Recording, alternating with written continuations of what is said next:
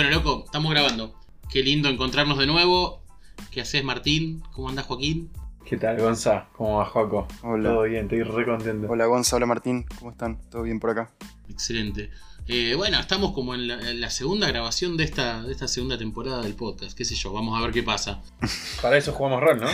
Para ver qué pasa a continuación. Exacto. Exactamente. Grabar a ver qué pasa. Cada nueva iteración es más informal que la anterior. Eso, eso hay que Sí, decir. sí. Igual no, mentira. El Runicast es- se puede considerar como una nueva iteración del podcast explosivo, pero es mucho más pro. Es cierto, claro, tenés razón. Sí, me atemoriza un poco tratar de definir ese pro que vendría a ser. Pero bueno, está bien. No es amarillo, eso seguro. Claro. Bueno, estábamos hablando antes de empezar a grabar de, de- de Rings of Power y me hace pensar que si fuese cada una una edad de, de la Tierra Media, ¿esto qué sería? Si la tercera o la cuarta es la, la continua decadencia a la que le temía tanto Tolkien. ¿Leyeron ese primer, esa- ese- esos primeros capítulos que bocetó el chabón de, de la novela que le seguiría al Señor de los Anillos?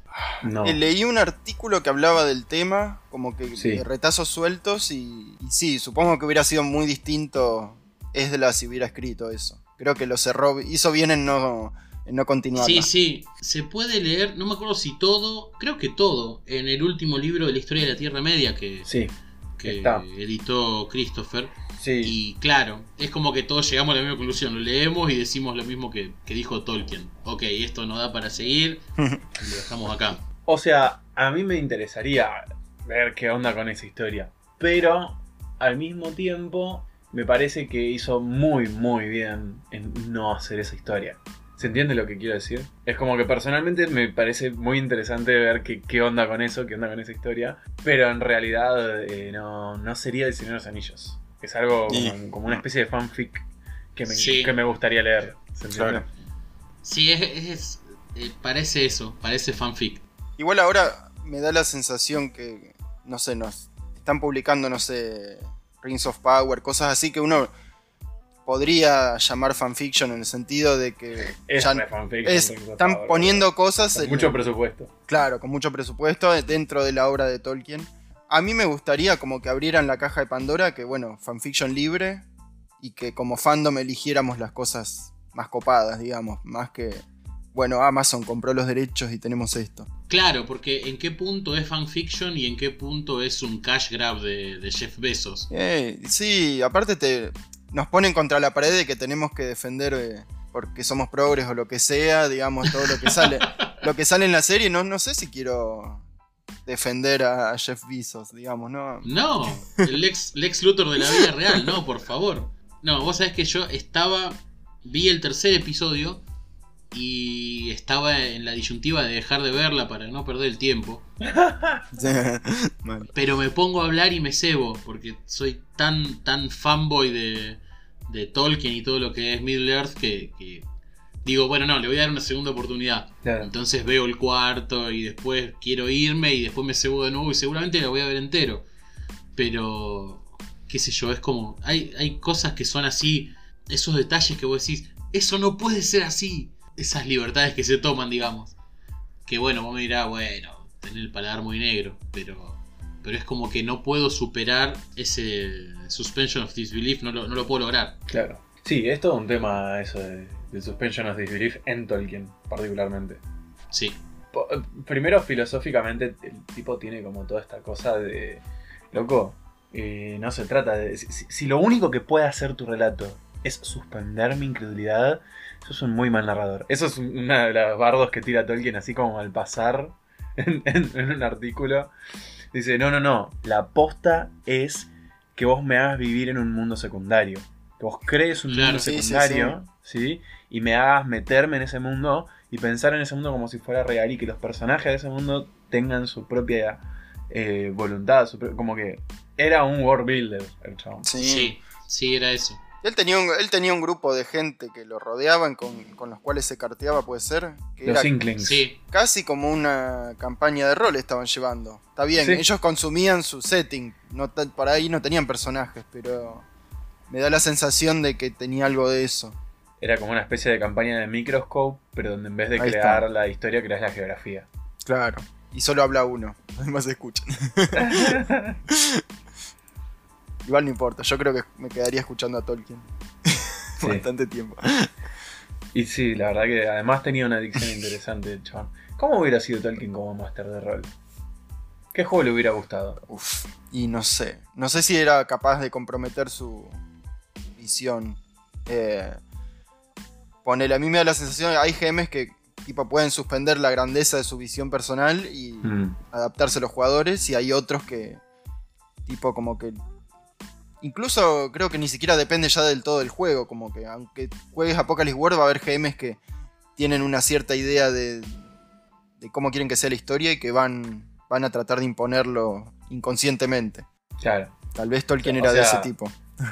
Claro, sería como una especie de, del máster que te decía el texto de los manuales de vampiro que tenías que ser. Claro, eso mismo. eso mismo. Sí, sí, sí. Que ojo, lo esc- escuchás a la gente que, que- que cae en ese encanto y te lo cuentan con mucha intensidad, digamos. Como que podés caer por incauto en, che, esto será cierto, vas, jugás a la mesa y después te das cuenta que nada que ver. Totalmente.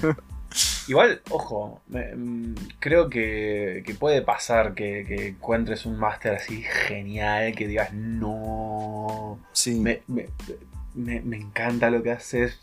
Creo que también es una cuestión de tipo, no es que el máster es un genio, sino que tiene como esa resonancia con vos. O sea, creo que es posible encontrar esa mesa de rol en la cual hay un máster que lo domina todo, pero que lo hace muy bien. Sí. Solamente Sí, sí, que no es lo usual y es medio forro que eso es el estándar que esperamos todos los jugadores de rol o que esperan que, que digamos que está el estereotipo de que eso es un máster y no, eso no debería ser Mm, el promedio. Debería ser una aguja en un pajar, poner. claro. Claro, por eso no me gusta el término narrador para el, para el Uf. máster. Sí, sí, el nombre. Porque, ok, sos, sos fantástico narrando, me hiciste recreer el mundo en el que estamos viviendo y qué sé yo, pero es como que estás jugando solo, chabón, dale. Sí, sí, sí. Ojo, creo que más que el, por ahí solo el GM, hay como a veces una configuración de la mesa propia que puede dar la sensación de que esa, ese grupo de jugadores, más el GM, más ese juego, más ese momento, como que hay algo épico en curso. Pero más de una vez me pasó que teniendo eso, agregás a alguien de afuera y te cambia por completo la dinámica de la mesa. Una sola persona, como que, no sé, entra en el círculo Sí. mágico y lo corrompe. Bueno, Huizinga tenía esta cosa. Huizinga es un eh, filósofo y antropólogo, historiador y zaraza, un montón de cosas. De Holanda, del 30 y pico. Y en el 38 publica Homo Ludens. 38, tipo un año antes de que Hitler subiera al poder. Eh, donde hace un análisis de cómo el juego entra en la cultura.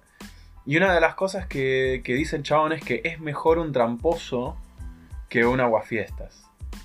Y obviamente las palabras son en holandés, no voy a usar las palabras originales porque no me las acuerdo. Pero esencialmente, el tramposo se mete en el círculo mágico y no te impide seguir jugando. Hace trampa, Claro. pero no te impide seguir jugando. El aguafiestas rompe el círculo mágico, impide que sigas jugando. Rompe toda la ilusión del juego. Eh, entonces, en ese sentido, no, no me parece disruptivo que venga alguien a corromper el círculo mágico si es que después ese círculo mágico siga eh, un buen curso, digamos. Esa corrupción genera algo piola. En ese, en ese framework, digamos, el máster que usa la regla cero, la regla de oro, sería el tramposo. Y el máster que caga la inmersión o caga la dinámica de la mesa y todo eso por aplicar eh, las reglas como estuvieron escritas sería el aguafiestas. No necesariamente. Yo me re puedo imaginar un máster que usa la regla cero para cambiar las reglas y que termina siendo un aguafiestas.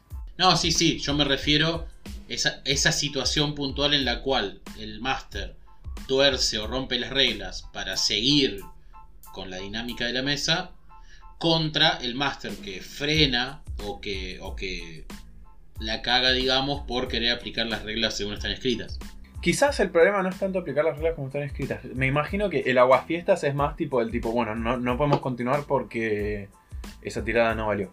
Hay que rehacer las últimas cuatro sesiones porque esa tirada digamos mal la regla. Eso sería el aguafiestas. O incluso, incluso peor, el aguafiestas sería el chabón que te dice, ah, están jugando de de quinta, qué sistema de mierda. Voy a hacer un personaje específicamente absurdo y voy a empezar a atacar a mis compatriotas para cagarles la idea del juego que tenían. Pero pará, ese, era el- es el ese es el modo estándar de juego en 3.5 en 40% de las mesas.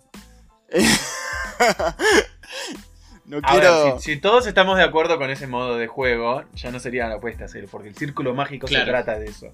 Ahora, si todos estamos tipo, bueno, yo quiero una aventura súper épica, qué sé yo, y de repente viene uno a hacerse un personaje OP, rebildeado, para específicamente robarle todo el tesoro a los otros jugadores y tal.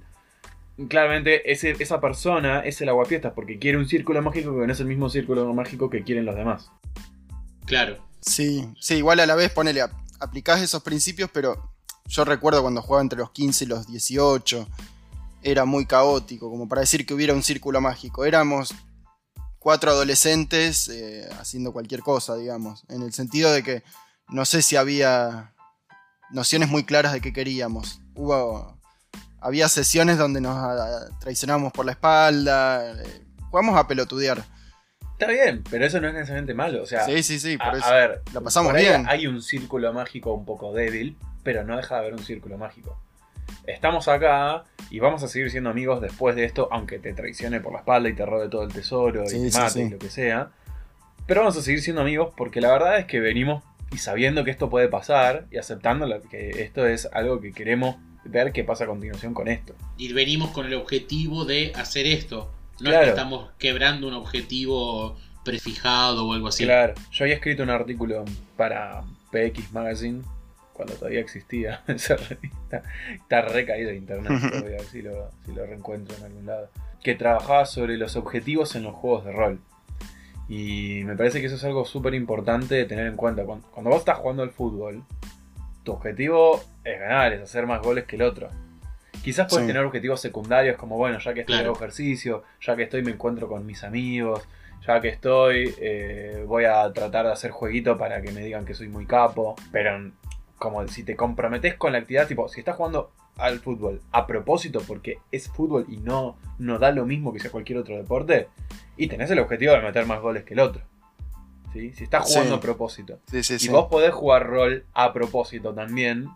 Y entonces, bueno, ¿qué sistema estás jugando? DD. Si estás jugando DD a propósito, y muy probablemente quieras jugar con el tema de, bueno, las acciones de combate, la economía de acciones, la economía del daño, la, el tema de los niveles, de cómo repartir el XP. Sí. O sea, yo ahí tengo una otra visión, digamos, como que. A ver, no soy tan contractualista en el sentido, no creo que la gente necesariamente siempre sepa lo que quiere. Muchas veces me Mm. pasó que les pregunto qué quieren y responden como. Bueno, tal vez no tienen el entrenamiento, ojo. Responden cosas que después no hacen, se confunden e inventan algo, como que el- en el Sí, rol hace falta un entrenamiento para llegar, por ejemplo, a escribir buenas creencias de Burning Wheel.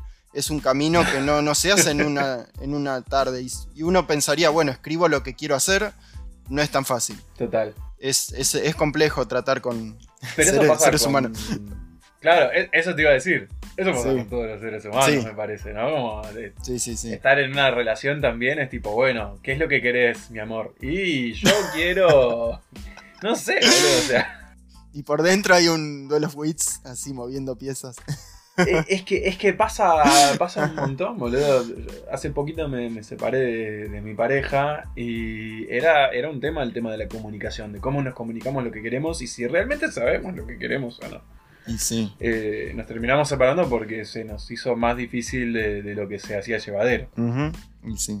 Claro, y en muchos casos eso, también en el rol, volviendo un poco a, lo que nos atañe, digamos, eso de estoy acá porque la estoy pasando bien y en el momento que deje de pasarla bien o vaya a Mm. algo donde la pase mejor, me iré a lo otro. Sí. Y entonces vos decís, tu compromiso con la mesa, ¿por dónde pasa? No, no es realmente un compromiso, es un compromiso conmigo y con mi, Sí. con mi diversión. Claro, pero a veces también por ahí puede pasar que en realidad no estás muy comprometido con vos mismo y tu diversión. Estás ahí porque sabes qué es lo que deberías hacer o algo así. A mí me ha pasado un par de veces, qué sé yo, últimamente desde que saqué leyenda, tengo que ir a dirigir, ¿no? Para mostrar leyenda. Y no es que no me guste leyenda, qué sé yo, es, es como un bebé que quiero Claro. mucho, pero tampoco quiero todo, cada vez que juego rol jugar leyenda, ¿no? Como que... Bueno, pero ahí ya está atravesado por responsabilidades o, o pactos laborales, digamos. Sí, pero sin ir, sin ir más lejos, también me pasa que hay muchos amigos que me dicen, che, ¿y cuándo jugamos leyenda? Y es como, podemos jugar no me rompa la Wheel? pelota. Es que me pasa eso, bro. Podemos jugar de Gold Hack, podemos Sí. jugar Burning Wheel, podemos jugar otra cosa, por favor. Eh, Pero los pibes quieren jugar leyenda y es como, bueno, hay, hay una cuestión ahí de, de- Son mis amigos, quieren jugar rol conmigo, yo quiero jugar rol con ellos. Claro. Pero si no es leyenda, hay algo que se pierde. Pero si es leyenda, también hay algo que se pierde para mí personalmente. Y bueno, al final Claro. muchas veces termino cediendo y bueno, jugamos leyenda hoy y otro día jugamos otra cosa. Está bueno eso. Es, es algo que yo estuve pensando por este tema que ahora les, les traigo a colación de, de que el otro día testé Grim y McGrimface en, Oh, en el club de nice. Sierpes. Y estaba pensando en eso. Uno, cuando dirige su juego, hay como un- una cuestión bastante fuerte de ego de estar dirigiendo tu juego. Y yo pensaba en ese momento, yo, que soy una persona que tiene un ego no muy demandante, digamos, yo estaba ahí dirigiéndolo y pensaba, yo no lo, no lo quiero dirigir para que digan, uh, vos sos el diseñador. Yo realmente tenía el objetivo de testear ciertas cuestiones del juego, ciertas, eh, ciertas mecánicas, ver cómo se comportaban, todo eso. Pensaba en gente, gentes que no voy a nombrar, que, que no son ustedes, ¿no? Ese pelotudo de Martín, Dios mío. Menos mal que no está en la mesa de Green. gente que, que, que se ve que ata, ata fuertemente su ego a eso de dirigir el juego que, que cree. Y para mí el acto de creación de, de, de un juego me parece que pasa por una cuestión más atada al, al ejercicio intelectual que al ego. Yo lo diseño y yo quiero que... Quiero, o sea, yo saco... Yo saco deleite, yo saco goce del acto de diseñarlo y no de pensar a posteriori y decir, uy, voy a dirigir mi juego. O la gente va a decir, uy, sos un capo, dirigime esto. No sé si... Sí. si- Bueno, a mí me pasa que si estoy dirigiendo un juego mío, le veo mucho las costuras y no, no tengo el disfrute que tengo con, con un juego que, que- que ya recibí como un objeto completo, digamos. Más allá de que yo a Apocalypse War le agrego moves, a Burning Wheel le agrego habilidades, a La Sombra del Ayer lo mismo, pero me gusta tener como una base que no esté pensando, bueno, en cómo corregirla, etcétera. Che, pero ¿y vos crees que esas costuras que le ves vienen de, de un lado así analítico o de un lado ponerle tal vez de cierta inseguridad? Eh, y, a ver, a la vez, nunca llegué a testear un juego 10, 15 veces. Entonces supongo que esas costuras van desapareciendo cuando llegas a una etapa, no sé, como, como vos, Martín, con, con tu juego, digamos. Es como Mm. que obviamente en las primeras dos sesiones o tres vas a ver cosas que no andan. ¿no? Claro, sí, sí. Bueno, esto que, que testé el otro día, ¿yo lo, lo jugué con vos, Martín? No. ¿Grimy? No. Sí. Lo, lo leí tantas veces que es como si lo hubiera jugado, pero no. Bueno, yo ya lo había testeado con los chicos de, de la mesa de Burning Wheel. Habíamos hecho un one shot muy cortito, pero que todavía no tenía tan desarrollado el sistema. Eh, o sea que esta prueba que hice la semana pasada fue la primera así con el sistema eh, profundamente incompleto, pero mucho más, en una etapa mucho más avanzada, si se quiere. Y la verdad que anduvo muy bien. La gente con la que lo testé quedó recopada, recebada para seguir jugando. Y a mí me pasa, a mí me pasaba esto de las costuras de Joaquín. Eh, yo estaba pensando, uy, este reloj está medio lento, uy, esta tirada es muy difícil, uy, este personaje es medio soso, porque viste, tiene playbooks. Mm. Y me resirvió, me resirvió para pulir esas cosas, para decir, bueno, este playbook no es interesante, este playbook no es útil, este playbook está bien, este es muy poderoso. Ojo, no necesariamente todos los diseñadores que, que armaron muchas clases testearon cada una, ¿eh? Yo me acuerdo Claro. que el, el de Electric Bastionland, que era Mac- McDowell o algo así, decía que hay algunas que nunca las testeó eh, o no las llegó a ver. De hecho, por cómo funciona el sistema, hay algunas que son más improbables que otras. Entonces, eh, en algún punto, me parece que hay muchas que las largó como por parte de un proceso creativo. Sí, hay, hay también toda una movida ahora de, de no estar tes- testeando todo. Y de publicar en itch. Claro, no estar testeando literalmente todo lo que pones en, en tu, en tu texto, ¿no? Simplemente como, bueno, hay, hay cosas que es- las pongo en mi texto porque son más una especie de statement creativo, artístico, loco. Eh, y es tipo, bueno, pensar el, el texto de rol como arte. Que es distinto del manual de rol como arte, ¿no? Porque ahí ya entra la ilustración, el diseño gráfico. Pero el texto de rol como arte, que es algo que estuvo muy en boga ponerle con los manuales de mundo de tiniebla, ¿no? Que tenían párrafos y párrafos de ficción. Pero ya no era tipo te escribo una regla artísticamente, es te escribo ficción y aparte está la regla. Pod- esa ficción podría no estar en el Claro. libro. En cambio, en la Claro. nueva mm, ola, si se quiere, de- de- del texto de rol como arte, creo que hay por ahí una cosa más de que la regla sea interesante de leer, sea, diga algo artísticamente. Me acuerdo el otro día me pasaron una captura de Torchbearer segunda edición de cómo funciona la inflación, ¿no? Y está escrito muy sucintamente y en dos renglones te dice, bueno, sí, aguante Mochón Becker, básicamente. Eh, y es como, no señora, así no funciona la inflación. Bueno, qué sé yo, depende, ¿no? Depende de a qué teoría económica adscribas.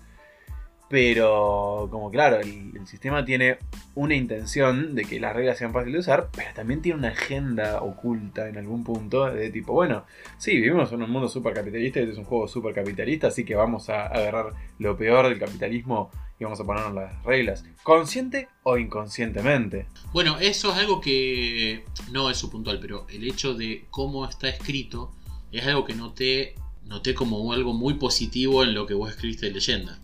Va, no, creo que no lo escribiste vos solo, pero A ver. como que leyenda me, me pareció que está escrito de una manera sucinta Mm. y al grano, pero que como que tomaron, tomaron mucho cuidado de sacar todas las ambigüedades que puedan llevar a una lectura errónea. Ah, Como que el texto por momentos vos decís, ok, este párrafo es, no es florido, es al grano, pero es recontra eficaz en transmitir lo que entiendo que el diseñador quiso decir. sí, también me pasó... A ver, eh, tiene dos problemas ese tipo de enfoque. Quiero ¿no? decir, quiero decir, como que podrían haber hecho un manual de 600 páginas. Sí, tranquilamente. Podríamos haber hecho un manual de 20 también. Bueno, mm, no. lo- Y es lo que habíamos Mm, dicho sobre Dread. Claro. Es, en algún punto es objetivo como diseñador o lo que quieras apuntar a lograr en el mercado. Si, si vos Claro. agarrás, ponele la guía de inicio rápido, son 32 páginas. Y muchas páginas, o sea, si le saco todas las ilustraciones, yo creo que la hago 20. Hay también un, un- Hay también un tema, y yo... Cuando tomamos esa decisión como, como equipo de trabajo, ¿no? Una cosa es tipo, bueno, ¿cómo le enseño a alguien que jamás tocó un manual de rol en su vida? Sí, ¿no? ¿Cómo eh, le enseño a alguien que nunca jugó rol en su vida? ¿Cómo le enseño a alguien que nunca escuchó hablar de rol en su vida? Y tomamos, tratamos de tomar, bueno, a ver, ¿cómo podemos explicarlo para que sea claro? Y medio que nos concentramos tanto en lo claro que también me pasó, en un momento estábamos cerca de imprimir y se le había dado un pibe de 17 años. Que había jugado un par de veces rol conmigo, ad hoc, con un sistema ad hoc, eh, pero no. mm, Nunca había leído un manual, nunca había dirigido y quería dirigirle a algunos amigos. Yo dije, bueno, mira, tenés este, este, este y este que estoy haciendo yo en el trabajo si querés. Se lo agarró, lo leyó, es como que le gustó, qué sé yo, y después me hacía preguntas y yo le decía, bueno, pero ¿te acordás eso de los objetivos personales y los objetivos eh, eh, eh, lúdicos? Y eso es como el corazón de lo que vos tenés que tener en cuenta. Y decía, ah, claro. Y como que le hizo clic algo. No es que no está en el texto. Pero, por más que esté en el texto, es algo que puede pasar desapercibido porque está una sola vez. ¿Entendés? No es que está todo el tiempo repetido y reiterado, ten en cuenta esto, ten en cuenta esto. Es como que sí. está dos o tres veces a lo largo de todo el manual y es lo más importante por ahí para tener en cuenta. Lo que pasa es que una vez que lo tenés en cuenta se supone que lo vas a convertir en segunda naturaleza y no lo tenés que pensar más. Entonces, sí, re. ¿Cómo escribís para conseguir eso? ¿Escribís para enseñar? ¿Escribís para que sea fácil de consultar? ¿Escribís para dar a entender la idea y no importa lo específico? Y también me pasó ponerle que otras personas leían y les parecía súper evocativo y florido, pero denso, difícil de entender. Y es como... Posta. Sí. sí, sí. Quizás estaban refiriéndose a la parte más literaria del principio, ¿no? La- el prefacio y el capítulo de introducción general. No sé, Claro. honestamente no lo sé. Lo que pasa es que un poco no, no es solo un manual de instrucciones, poner un manual de una moto, como para decir, bueno, estas son las partes, Claro. así se puedes revisar los problemas. Como también eh, los juegos de rol te quieren seducir para que entres en un mundo de fantasía particular, que encima es como delimitada, digamos, no es todas las fantasías. También tenés que tal vez tener ese gancho constantemente, que no sé, estoy- recuerdo que Apocalypse World lo logró con un estilo de escritura muy, muy puntual, muy que parecía de Muy dentro del mismo, del, mismo, del mismo mundo, digamos. Claro. El texto mismo vomitaba apocalíptica. Claro, mientras que, Claro. no sé, Electric Bastion lo logra de otra manera y así. Pero a, a la vez, no sé, Burning Wheel no tiene tanto de eso y igual lo logra. Creo que Sí. hay distintas formas de escribir porque incluso los, las formas de leer cambiaron y, y te das cuenta cuando lees un manual muy viejo que decís cómo, cómo leían esto de principio a fin y lo recordaban y todo. Qué sé yo, evidentemente eso va a ir cambiando constantemente. Bueno, Burning Wheel, como está escrito, eh, yo creo que evoca no tanto lo que pueden hacer otros juegos de evocar la ambientación o el estilo de juego, sino que creo que evoca bastante la filosofía de, de Crane, la filosofía de, de quien lo escribió, digamos. Sí. Ujú. A mí personalmente, bueno, yo, o sea, qué fanboy de, de Burning Wheel que puedo decir, ¿no? Pero yo recuerdo que la primera vez que lo leí, que fue en la época de Revise, me enamoró. Me enamoró el modo en el que estaba escrito, que todavía tenía los, los tres Imps. imps. Me enamoró porque es como el que el chabón te estaba no solo diciendo, explicando el juego, explicando las reglas y todo eso, sino que el chabón te estaba básicamente diciendo cómo jugaba él o cómo, cómo veía él jugar rol. Lo leí 20.000 veces y todavía no terminaba de entender cómo se jugaba hasta que finalmente un día me animé y lo jugué. Pero era ameno el hecho de leerlo, por el hecho mismo, digamos. Yo creo que lo que lo que convence a Burning Wheel es que es pasional al explicarte el estilo de juego. Digamos, no, Sí, no deja lugar a ambigüedades, no es como, bueno, haz lo que quieras, es como, no, este es el, este es el juego y, y confía en mí que si te incorporas todo este quilombo de reglas y lo y aprendes, digamos, siguiendo la curva de aprendizaje que es bastante eh, dura, al final de la, al, al escalar la montaña vas a encontrar algo increíble. claro, te, te, te advierte desde un principio que requiere ma- maestría. Sí. Y tal vez agarra tipos de personalidades que están dispuestas a, a chocarse eh, contra la pared hasta llegar a eso. Porque yo me acuerdo, no, me habrá tomado ocho sesiones, me parece, llegar a, a un, al prototipo de sesión de Burning Wheel que me convenció. Eh, Claro. No fue instantáneo. Bueno, eso yo tal vez por ponerle un, un mote medio medio medio chistoso, medio medio cursi, podría decir que el modo en que está escrito es como que tiene alma el libro, que es lo que no tiene cuando lees un libro, un manual de D&D, ponele, o por- desde mi perspectiva, Bueno. o de Pathfinder, y que sí lo tiene un Troika, un, un Black Hack incluso. Ahí tenés algo interesante, ¿no? Esto de. Benjamin lo llama el aura. Lo que se puede o no se puede reproducir. Cuanto menos reproducible sea, más aurático o más aura tiene. Más aurático es o más aura tiene. Este, él estaba pensando por ahí más en, en- en- en el arte visual, ¿no? Entonces te dice, Sí. bueno, eh, a ver, las técnicas de composición en una pintura del Renacimiento son básicamente irreproducibles. Una vez que tenés una obra de un artista, nadie va a hacer una obra exactamente igual, toma demasiado tiempo, es demasiado difícil de reproducir. Después, si tenés una obra más como las de Andy Warhol, son infinitamente reproducibles porque están hechas para eso. Claro, Son muy fungibles de, de otra manera también, si queremos ir a un debate más actual de los non-fungible tokens. Y, y algo parecido pasa con el texto. Es muy fácil escribir siempre oraciones activas de cinco palabras, de zaraza zaraza, ¿no? Y seguir una guía de estilo puntual, ta ta ta ta ta. Es muy fácil de reproducir ese tipo de cosas. Pero hay cierto flair o cierto barroquismo que tiene por ahí el texto de Burning Wheel sin sacarle la ambigüedad. Ese, estilo eh, tan propio de Crane, no sé si otra persona lo puede reproducir sin hacer un esfuerzo muy, muy, muy, pero muy tremendamente grande. a tal manera que vos lees Miseries and Misfortunes y decís, este lo escribió el mismo autor que Burning Wheel, aunque no sepas quién es. Sí, sí, es cierto.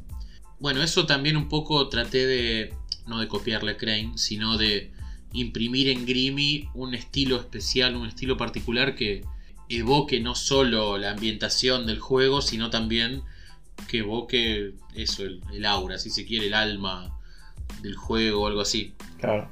En el caso puntual de Grimmy, como estoy haciendo una ambientación onda victoriana, estoy todo el tiempo con el diccionario a mano buscando términos arcaicos y tratando de encontrar un balance entre algo que sea entendible, Mm. que yo te digo, eh, yo te lo digo y vos puedas entender qué es, y algo que te pueda llevar a, a una idea medio arcaica o algo así. Todo en inglés, por supuesto, pero Claro. Sí, de, de hecho, eso me gustaba mucho de, de Grimmy. Eh, también genera ciertas confusiones por algunas cosas que yo pensé que eran más modernas y resultó que eran muy viejas o viceversa. Sí. Supongo que tiene que ver con que no soy un hablante nativo de inglés o no sé, Claro. puede tener que ver con Bueno. un montón de cosas. Y después hay otras cosas que directamente saqué de diccionarios de, de jerga de, de la Inglaterra victoriana. Y hay cosas que yo intuyo que un lector promedio no va a saber que es ponerle un revólver, le decían Barker, como Mira. ladrador. Y es jerga, pura jerga. Claro. Y yo creo que vos le decís Barker a alguien y no va a saber que es un revólver. Claro, como cuando si escribís un texto de Argentina decís mina y la Claro. persona promedio hispanoparlante va a decir una mina donde vas a conseguir minerales o una, Claro. o una mina de, de- dentro de un lápiz. No, una mujer joven, más o menos bonita. Claro, y en algunos de esos casos los cambié por un término más entendible, pero en otros casos donde por, por contexto podían entender a qué se refería, como el tema de Barker que está en el libro, en el texto, los conservé. Claro. Y hay, hay, hay como un ejercicio ahí en hallar ese balance. Pero me, a mí me interesaba que este juego vos lo leas y, y digas es notablemente diferente a otros textos que pude haber producido yo para otros juegos. Mira. Bueno, eso es muy interesante, ¿no? Como, como, como escritor, poder adoptar distintos estilos. eh, Poder darle un aura distinta a cada texto, por decirlo así. Eh. Joaquín es muy, muy bueno en eso. Tiene un juego que se Genial. llama Eternos Prometheus. Lo releí. hijo de puta. Yo no sé cómo poco. metiste tanto flavor en tan pocas páginas, la concha de tu madre, boludo. Tenés que enseñarme a escribir así. Sí, sí. Encima he hecho rusheado ese, ese juego. Lo- lo No me lo eches en cara, así. boludo. Pero cada, cada, cada vez que, que- que veo una de las ideas de, de Joaquín escritas, eh, me parece súper interesante cómo lo escribe, cómo lo presenta, y me dan ganas de leerlo. A veces también me dan ganas de jugarlo, a veces menos, se- según el concepto. Me acuerdo que tenías un juego de Blob, unos- Sí. unas cosas que no tienen forma. Sí. Era una tarjeta era el juego. Era- Una tarjeta. Sí, sí, y ese, no sé, mucho no me dieron ganas de jugarlo, honestamente. Pero ponele Era- el Eternal Prometheus o el de las ciudades que, que, que vas armando los barrios. Y ese, ay, Dios. Uf, ese quedó re en el jugar. cajón, era, era buena idea. Y después me enteré que había un suplemento OSR donde usaban un principio parecidos. Era un- una aventura sobre una biblioteca infinita y la idea era como Sí. que vos te desviabas de la avenida principal hacia los costados, te metías en los pasillos y te iba, se iba profundizando y degradando, cambiando los temas de la propia biblioteca. Que era un poco mi idea con la exploración de la ciudad. Claro, mientras te mantenías en la avenida, estabas en lo seguro, pero te metías más adentro del barrio y ya. Sí, podías pasar al pasado, al futuro, eh, cambiar de barrio, me acuerdo que tenía un poco de eso.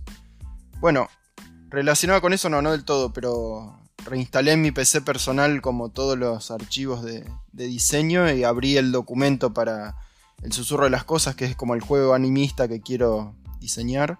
Ya voy tres paginitas. Viene difícil, no voy a decir que fue fácil volver a sentarme a, a escribir, pero ya va saliendo la idea. Aparte el sistema ya está, así que medio que tengo que escribirlo y, y armar como algo mostrable. No sé, 18 páginas creo que me va a llevar. Bien ahí. Sí, sí, sí, sí. Bueno, cuando tengas ganas de compartirlo para tener algo de feedback, encantadísimo. Dale, dale.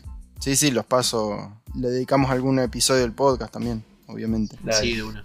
Y bueno, yo no, yo cuando, mm, cuando trabajamos con el equipo para escribir leyenda, nosotros quisimos que sea fácil de entender y fácil de aplicar. Y el objetivo principal fue ese. A la mierda Claro. con el aura. No deja de tener un aura porque el nivel de obsesión de los dos escritores principales, mío y Marcos, muy grande. Entonces estábamos como súper obsesionados con tipo, bueno, no, para si yo escribo esto, la persona que lo lea, ¿qué va a entender?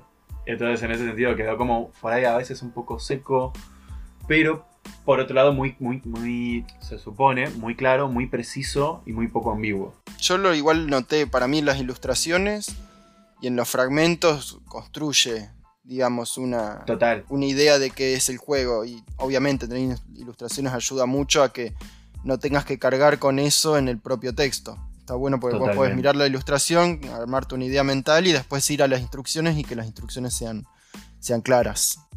Total. Eso está muy bueno. Esa es un poco la idea, ¿no? Mientras estoy mirando el manual buscando la regla, la regla la voy a entender y las ilustraciones me van a dar ideas. Ujú. Esa es un poco la idea también. Lo mismo con las ilustraciones textuales. Eso es una idea que me encantó de Dying Earth Role Playing Game. Eh, lo tengo por acá. Ah, acá está. Que, bueno, la gente que escucha el podcast no lo va a ver, ¿no? Pero se lo voy a mostrar a los chicos. No sé si ven ahí arriba, hay una cita de las obras de Jack Vance. Ah, sí, sí. Y esto está atado con el sistema de experiencia de- del juego, ¿no? Tu, personaje mejora cuando vos introducís una de las citas de la obra de Jack Vance en la sesión de una manera que tenga sentido y sea apropiada. Eh, y bueno, ¿qué cita introducís? Bueno, una que te da el máster al principio de la sesión. Sí, me acuerdo. Está bueno porque le da como un concepto a la sesión entera aparte. Totalmente. A pesar de, bueno, el juego no es tan Story Now, me dio la sensación, pero creo que con esos principios particulares es bastante efectivo. Mm. ¿Pudiste probarlo? Eh, hice creación de personajes una vez y quise empezar a jugar, pero se cayó la mesa. Oh, es lo historia, que siempre pasa. historia conocida, sí. Sí, aparte tampoco sé muy bien cómo dirigir algo así, honestamente. Uf. ¿Cómo preparo una sesión de esto? Mirá, yo recuerdo leí variadito de Jack Vance, tampoco me dio la sensación de que había un modo de narración puntual. Me pareció que usaba su mundo para explorar un montón de cosas y hasta géneros, según el cuento Claro. que leyeras. Eh, Claro. Así que no sé, no sé qué consejo te podría dar, porque igual es fascinante el mundo, está muy bueno. Claro, a mí me pasó eso, como me, me Sí. pierdo entre las páginas para ver qué onda el mundo, qué sé yo. Las reglas me parecen súper interesantes. En algunos puntos medio clunky, como tipo, bueno, hay cinco tipos de penalizaciones distintas. Es como, dale, boludo. Menos uno Ah. al lado y ya está. ¿Para necesito más penalizaciones? Yo me acuerdo lo que me había encantado era el. Vos elegías estilos. ay, Sí. ele- elegías tu estilo de, de persuasión, de combate. Sí, y de persuasión. y, y esos interactuaban en una especie de piedra, papel o tijeras rudimentario. Gran idea, gran idea para desarrollar un poco más en otro juego, tal vez. No, no, era espectacular. Y yo creo que estaba bien implementada, ¿eh? Eh, llegamos a hacer como una especie de, de ejemplo de tirada para que la gente entendiera lo que están creando personajes que elegir.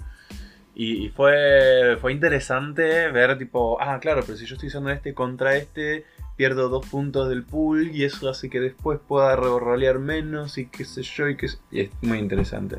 ¿Quién hizo ese juego? Robin Delos. Claro. Ah. bien. También, también participaron John Sned y Peter Freeman. Freeman. Gonza, ¿qué, mm, ¿qué notitas te llevaste más o menos de la prueba? Algunas cosas así que dijeras. eh, tengo que reescribir tal cosa o tal otra. Pude. eh, lo primero que me llevé es que todavía está muy incompleto porque no tengo. No tengo definidos métodos para, para que el GM pueda manejar el, el ritmo eh, eficazmente. Como que en una parte de la sesión yo me, me notaba medio perdido y los jugadores como que querían hacer tirada tras tirada para probar esto, para probar aquello. Eso fue lo que más me llevé, que tal vez no hacía falta testearlo, era, era lógico porque directamente no, no trabajé en ese aspecto del juego. Pero lo que me llevé bueno es que el método básico de resolución funciona muy bien. Piola. El método a grosso modo es tirás dos dados por, en- por debajo, tenés que sacar por debajo de un, de un número, un target, para tener éxito. Pero cuando tenés éxito, asignás esos dados al efecto y al costo de la acción. Y cuanto más alto el valor, mejor. O sea que te conviene sacar suficientemente bajo como para sacar por debajo de, del número S, pero suficientemente alto como para que los efectos y los costos sean beneficiosos. Claro. Querés acercarte lo más posible a tu número target sin pasarte, Claro. pero eso se, re- se refleja directamente en los efectos y los costos. Claro, ponele tu target es 7, te conviene sacarte un 3 y un 4. Porque si te sacas un 1 y un 1, un efecto 1 es una especie de medio éxito, digamos, Ujú. un éxito parcial. Y un costo 1 es un costo muy alto. Claro. Mientras que un costo 6 es un costo insignificante o más que nada de color. Y cuando fallás, es malísimo, pero también si vos fallás con 2 6, las consecuencias no van a ser tan malas y el costo no va a ser tan malo. Claro. Entonces, si vas a fallar, te conviene fallar Por mucho. por mucho. Y eso, ¿por qué tiene sentido? Cuanto mejor sos en lo que vas a realizar, mayor es tu número target. O sea que tu fallo va a ser con números altos y va a ser con consecuencias no tan trágicas Claro. que si, que si tenés, ponele, tu target es un 3 y fallás con 2 y 2, vas a tener una consecuencia terrible y un costo terrible.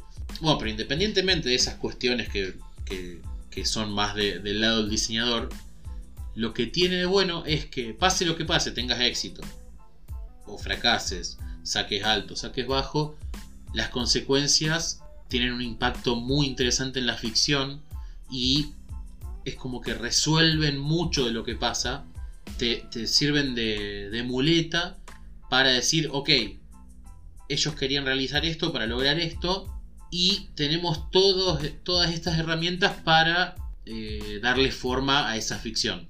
No sé si me explico. Sí, te lo me cada vez que genial. tiraban dados tenía significado, era eh, meaningful, como mierda se dice. Tenía Sí. sentido. Te consulto por esos tiempos muertos que, que notaste como GM. Ahí es cuando, no sé, en Apocalypse World tendrías que poner un modo. ¿Cómo lo sentiste? Como que había, tenía que pasar algo, tenía que venir presión de algún lado externo. Yo sentí que más lo que, lo que más lo que me faltaba, más que Apocalypse World, era. Bueno, sí, Apocalypse World, pero en el sentido de, de clock de, de las amenazas, algo así. Como que vaya avanzando la ficción en el tiempo. Que, eh, que vaya, eh, que vaya avanzando el mundo alrededor de ellos, si se quiere. Como para que no, no les permita estar frenados en, un, una misma Claro, que situación. no les permita hacer tiempo. Claro, claro.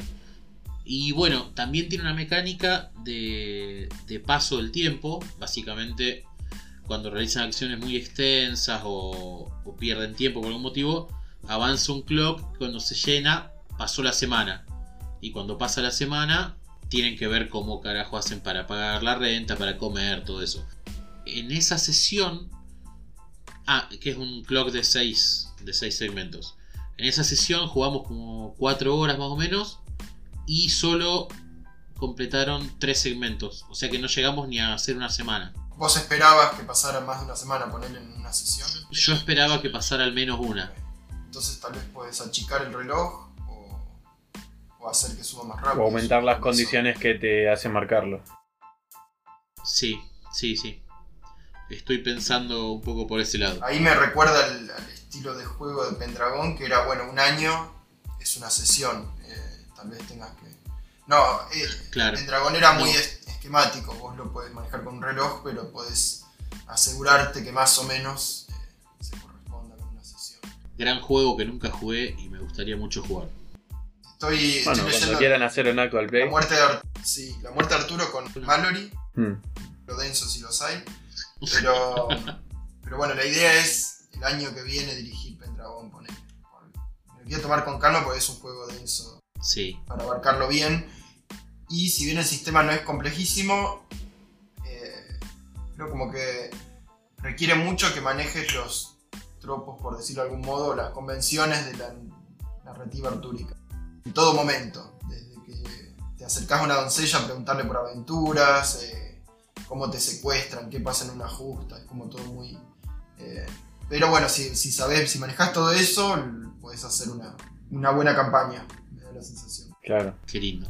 A mí me dan muchas ganas de jugar Pendragon. Hace un montón de tiempo que tengo ganas. No, no necesariamente jugando caballero. O sea, no sé si me, me interesa tanto la parte artúrica. Me interesa la parte de tipo, bueno, sos eh, un chabón que se va a morir en cualquier momento y tenés que legarle tus cosas y tenés que manejar tus tierras y tenés una aventura por año y qué vas a hacer. Y tu personalidad te puede obligar a hacer cosas locas que no pensabas que ibas a hacer y como que quiero ver qué pasa con todo eso, con toda esa simulación de, del personaje. Pero viene con lo de ser caballero errante, ¿no? Viene con lo de ser caballero Sos un errante. sargento, no tenés tierras. Claro, pero no, no sé si me, no sé si me interesa tanto los tropos de tipo, bueno, hay una mujer que te pide ayuda y Ah, no sé, ese tipo de cosas. Claro. a ver, es.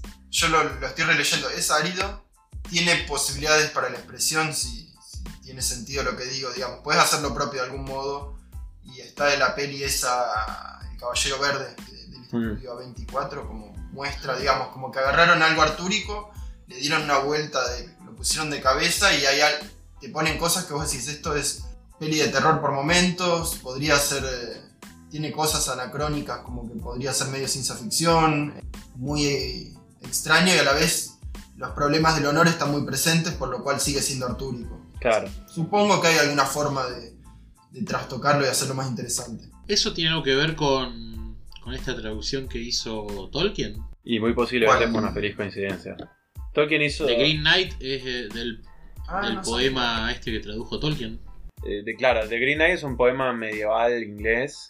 Tolkien hizo una traducción al inglés moderno en su momento, que quedó re perdida Ajá. un montón de tiempo hasta que hace poco la editaron los de Tolkien Estate.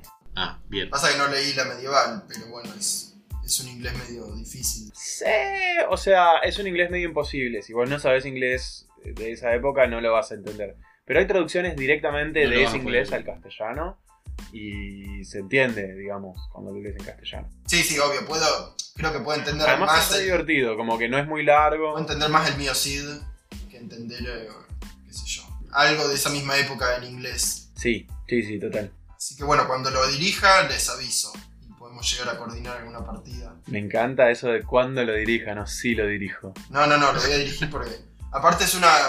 Estoy en un momento cíclico como, como fue el segundo juego o el primer juego original publicado que dirigí.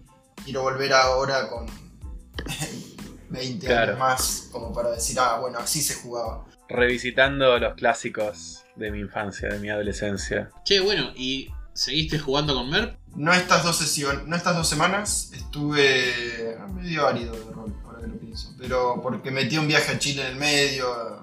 Creo que lo más rolero que pus, que hice fue esto de retomar el, el diseño de, del susurro de las cosas. Muy bueno. No sé si les pasa a ustedes, a mí me tiende a pasar que diseño cuando no juego tanto rol. Y creo que estoy entrando en una etapa de esas otra vez. Sí, voy a meter a, a ese tema. sí, sí, a mí me pasa así. No, a mí, a mí me pasa que mm, diseño cuando tengo que procrastinar. Ah, diseñar. Diseño cuando debería ser otra cosa. Procrastino diseñando. para procrastinar. Ahí está, ahí está. Ahí. Cuando tengo que procrastinar, tipo, tipo uh, no tengo ganas de hacer esto.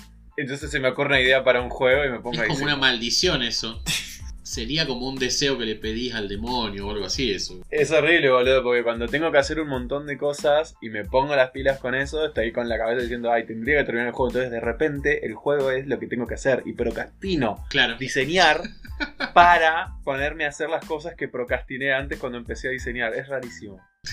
Ahora que mi trabajo es diseñar es rarísimo. trabajo, claro. Sí, es otro, otro paradigma. Sí, sí. Bueno, a mí me pasaba, mi mayor problema es que me pongo con un juego y si no lo hago rápido mi cabeza empieza a planear otros juegos.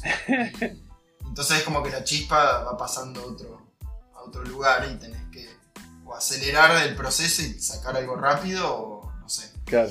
Bueno, Y- yo eso, yo eso lo uso como método de producción estándar de mi vida. El mundo, el Conworld que yo tengo, es un mundo que he ido expandiendo en el background de mi vida y que no le podría dedicar seis meses de exclusividad o un mes de exclusividad a eso, sino que hago un poquito acá, un poquito allá y a veces digo, bueno, paro con esto porque me quemé y me pongo a escribir ficción y cuando me freno con eso, en lugar de tener un bloqueo mental, lo pongo en pausa y agarro y me pongo a diseñar un juego y así es como tengo todo el tiempo un montón de cosas en danza. Sí, eso está bueno. Capaz que son cosas que no, no están terminadas ninguna, pero no lo veo como un error, un problema, digamos, un error.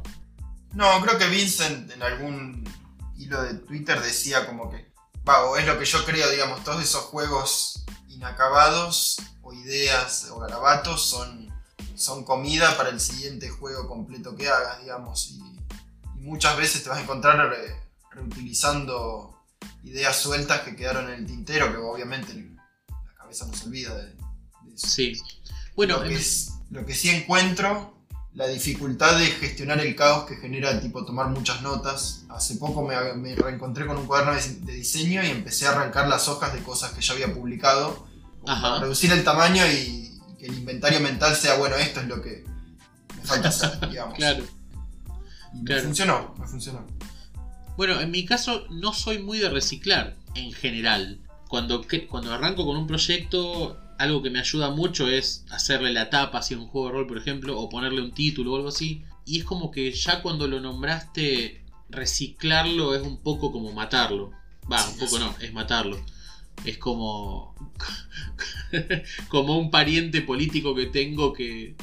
Es muy terrible esto que voy a decir. Y pero- es que ahí ya es casi mágico, vos lo bautizaste, le diste como individualidad al juego, ya no es un, un grupo de herramientas sueltas, sino Claro. este juego puntual.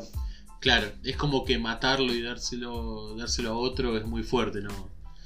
Eh, no podría, salvo casos, casos puntuales. Pero bueno, lo que sí hice en este otro juego que estoy diseñando de... Me olvidé cómo mierda se llama. Fuck. ¿Para el que era de edad de piedra o...? Sí, el de la edad de piedra. Ah, uf, no me acuerdo mucho. Drums of War and Fists. Bueno, el sistema de ese juego en realidad es un sistema que había pensado para eh, un juego de rol ambientado en, en mi mundo, el que, el que, en el que dirijo Burning Wheel, digamos. Y como que cuando empecé a dirigirlo con Burning Wheel, me liberó el slot. Ya no necesitaba crear ese juego para mi ambientación.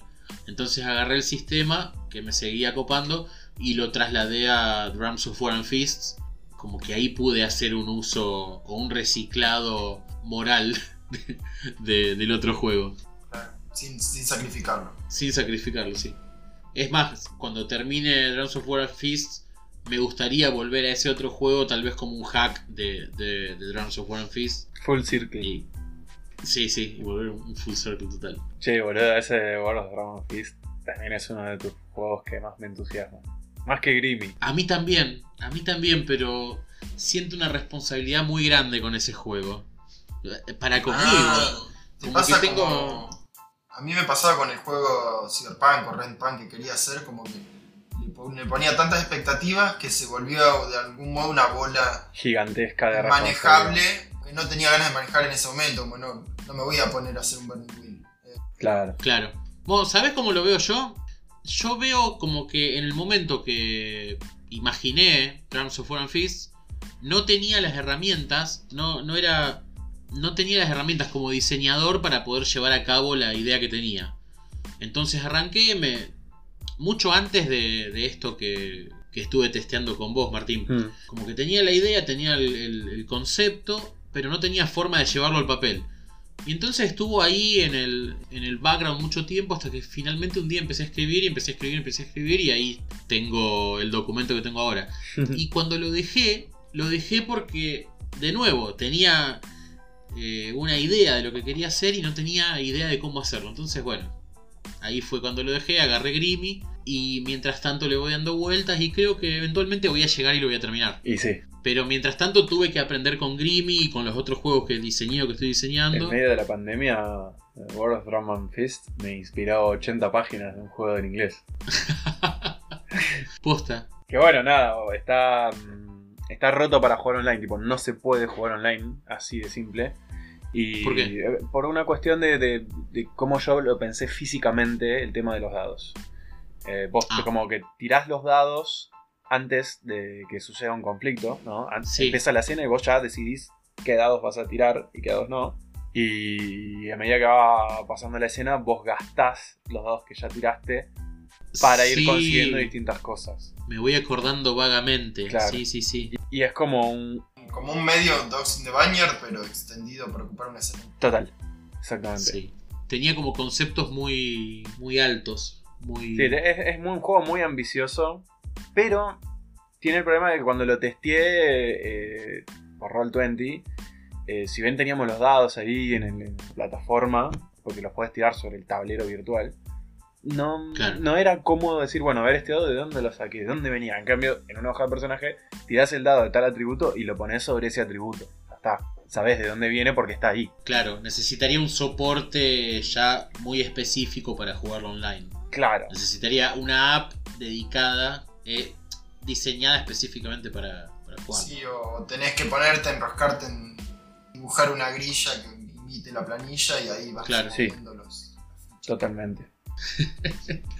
Qué lindo, loco, hablar de diseño. Y en cuanto a campañas que estamos jugando, aventuras que estamos jugando, pues yo empecé. Estamos terminando una de Séptimo Mar modificado y estamos empezando una de Burning Wheel en la que por primera vez en mucho tiempo no voy a estar dirigiendo. Muy bueno. Te reconté. ¿Qué personaje te hiciste? Me hice. El tema es así: es un setting medio custom, muy custom, con life path customs, con sistemas de magia custom incluso. ¿Hechos por el GM? ¿Todo eso? En realidad el sistema de magia custom es una modificación de Faith. Entonces es tipo, es Faith, pero con otra implicación de lo que significa en el setting y con una cuestión de... Básicamente es una especie de mezcla entre tres siglos, el 17, 18 y 19, mezclados en uno solo. Estamos después de la independencia eh, de, de Argentina, entre comillas, cuando el imperio de Brasil invade algunas partes de, del norte de Argentina y de Uruguay. Y Uruguay todavía está bajo el control de los realistas. Y es como. Claro, y, y- y es como. Existe una especie de, de- de sustancia extraña que tiene propiedades del carbón, del uranio y demás, que niega la magia. Oh, Entonces, Nice. claro, entonces es como Faith con esa modificación de que cuando alguien tiene, tiene este, este material cerca tuyo, te cabe el chori y no te, va a ser mucho más difícil que hagas magia. es como. Como este trait eh, Eldritch Sync. Una cosa así. Ajá, Pero aplicado a este material específicamente. muy bueno. Que aparte este material es lo que le da energía a las ciudades modernas, porque es como el petróleo, ¿viste? O el carbón. Claro, Entonces es- está todo el tiempo en toda parte de toda la ciudad. es un poco como el juego este, el Arcanum of Steampunk and Ah, sí. Magic Obscura. Lo recomendaron. No lo ubico. ¿Qué onda? un, un RPG de computadora que es como un setting de fantasía tradicional, pero que llegó a la época de, de los motores a vapor y esas cosas. Cool. Hay razas fantásticas, hay elfos, gnomos, enanos, orcos, todo eso. Y básicamente la tecnología anula la mágica, la magia. Claro. Es como Eberron con una vuelta de tuerca. Claro, y vos tenés un medidor que sos, puede ser o más mágico o más tecnológico. Y si sos tecnológico es, y querés hacer un hechizo, ponele, es mucho más probable que falles.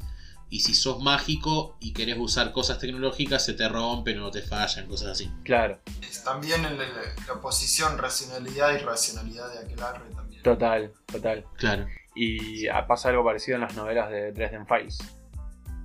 claro. Muy recomendadas, por cierto, para una lectura ágil de un fin de semana. Tengo, tengo ahí el segundo libro de, de Dresden Files. Es el peorcito. No El segundo es ¿Sí? el peorcito. El Fuck. segundo y el tercero son los peorcitos. Incluso te podés saltear el segundo tranquilamente. El tercero no me lo saltearía. El segundo te lo re podés saltear. Fuck, con razón estaba a 25 centavos de dólar. Igual, que sea el peor 7 no quiere decir que sea malo. Es bastante Claro. entretenido. Simplemente que es peor que el primero. Y el tercero también es peor que el primero. Y después eh, a partir del cuarto empiezan a mejorar uno mejor que el otro. Hay una banda, hay como 24 libros, algo así, ¿no? Van a ser como 30, boludo. Wow. Un, otro Terry Pratchett. Sí, sí. Che, ¿y qué jugaron de, de esta campaña? La creación de personaje. Ah, ok. Primera sesión, digamos. claro, claro. Sesión cero incluso. Sesión cero. Sí, Nice. eh, tenemos eh, una ciudad que está sitiada por el Imperio del Brasil, que acá en este sitio se llama Imperio Pernambucano, y la ciudad es la ciudad de Isaldarra. Eh, no sé cuál sería el equivalente en el, en el mundo real. La cuestión es que esta ciudad está completamente sitiada y eh, tiene gente de la República Tartesiana, que sería como la nueva República Argentina en- cuando recién estaba empezando. Ajá. Y Josefina Artieda, que sería una especie de, de mitre, una cosa así, de- de mezclada con una especie de, sarmantín, de- perdón, de Artigas, una especie de mitre mezclado con Artigas, quise decir. Ajá. Está en Cerro Visto, una especie de Montevideo, eh, sitiando a los realistas, al último bastión realista. Entonces, tipo, tiene que elegir, lo dejo a los realistas y voy a evitar que lo- los pernambucanos tomen Isaldarra, o voy a Isaldarra y los dejo a los realistas tranquilos. Ah, está bueno. Pero nosotros no estamos en esa decisión, nosotros estamos Ah, en la ciudad de Isaldarra. Ah, pensé que estaban decidiendo la historia de los países. Estamos, estamos en la ciudad de Isaldarra. Podemos llegar a decidir la historia, por ejemplo, porque uno de los personajes es amante de Josefina Artieda. Y, y por ahí tipo la quiere decir tipo, Josefina, venía a salvarme la vida. Y bueno, podría pasar eso.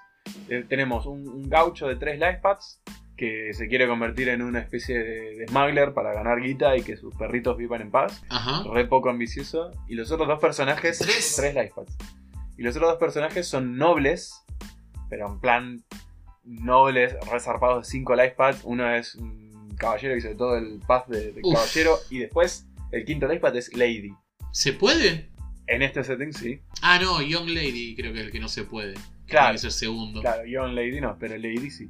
Y el otro se hizo un personaje también me- remetido en la en, en- la política del lugar, pero también más, más que nada en la política del sexo, por ahí, ¿no? Como maneja la política a través del sexo, ese personaje. Ajá. Y mi personaje dije, bueno, a ver, tengo que tratar de unir estos dos conceptos totalmente alejados, de dos personajes nobles de 5 lifepad y un personaje suburbano de 3 lifepad. Suburbano en el mejor de los casos, porque en realidad es súper rural.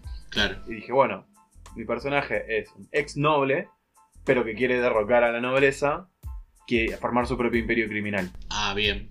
Me Bien. gustaría preguntarte más sobre la- el conflicto inicial, pero no sé, si, Gonza, si no teníamos que ir cerrando. De última lo podemos dejar para la... Total, Sí, dale. Una. cuando ya tengamos una sesión a cuestas por ahí. Claro. Claro, encima de eso. Claro, ya puedes contar de la primera sesión. Sí. Bueno, me encantó hablar con ustedes nuevamente. Esta vez Sí. fuimos tres, faltó Guido y faltó Juan, que se está haciendo el difícil. Ya lo vamos a ver a la próxima. Qué lindo, che.